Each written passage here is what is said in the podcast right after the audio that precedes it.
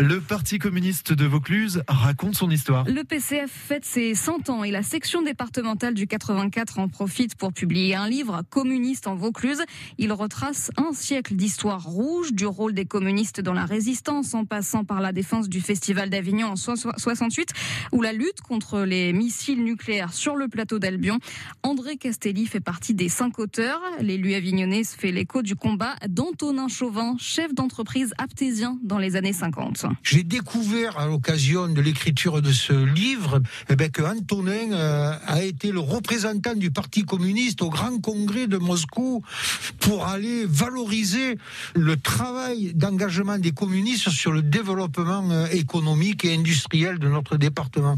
C'est quelque chose euh, qui est extraordinaire. Alors je précise que l'entreprise Chauvin existe toujours. C'est cette entreprise qui a valorisé industriellement les ocres, que représentaient les ocres, ce que ça représente toujours. Mais lorsque les gens liront le livre, ils découvriront la répression féroce. Mais il y avait euh, cette flamme qui, se, qui perdure, voilà, en nous. Des questions qui sont toujours à l'ordre du jour, toujours communiste en Vaucluse avec des affiches, des tracts, des images. Vous en avez un aperçu sur francebleu.fr.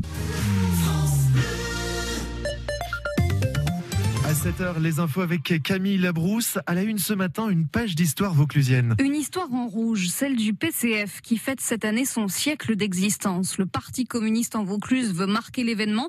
Il publie donc un livre, Communiste en Vaucluse. Un retour sur le rôle des communistes dans la résistance, dans la défense du festival en 68. Et plus largement, les camarades vauclusiens se sont fait l'écho d'événements internationaux, Philippe Popper. Les communistes de Vaucluse se mobilisent au milieu du siècle dernier pour la paix dans le monde, à l'appel de Pierre Curie, prix Nobel et communiste. Son appel de Stockholm, ici sur le département, a été signé par des personnalités très très fortes et pour le moins très diverses.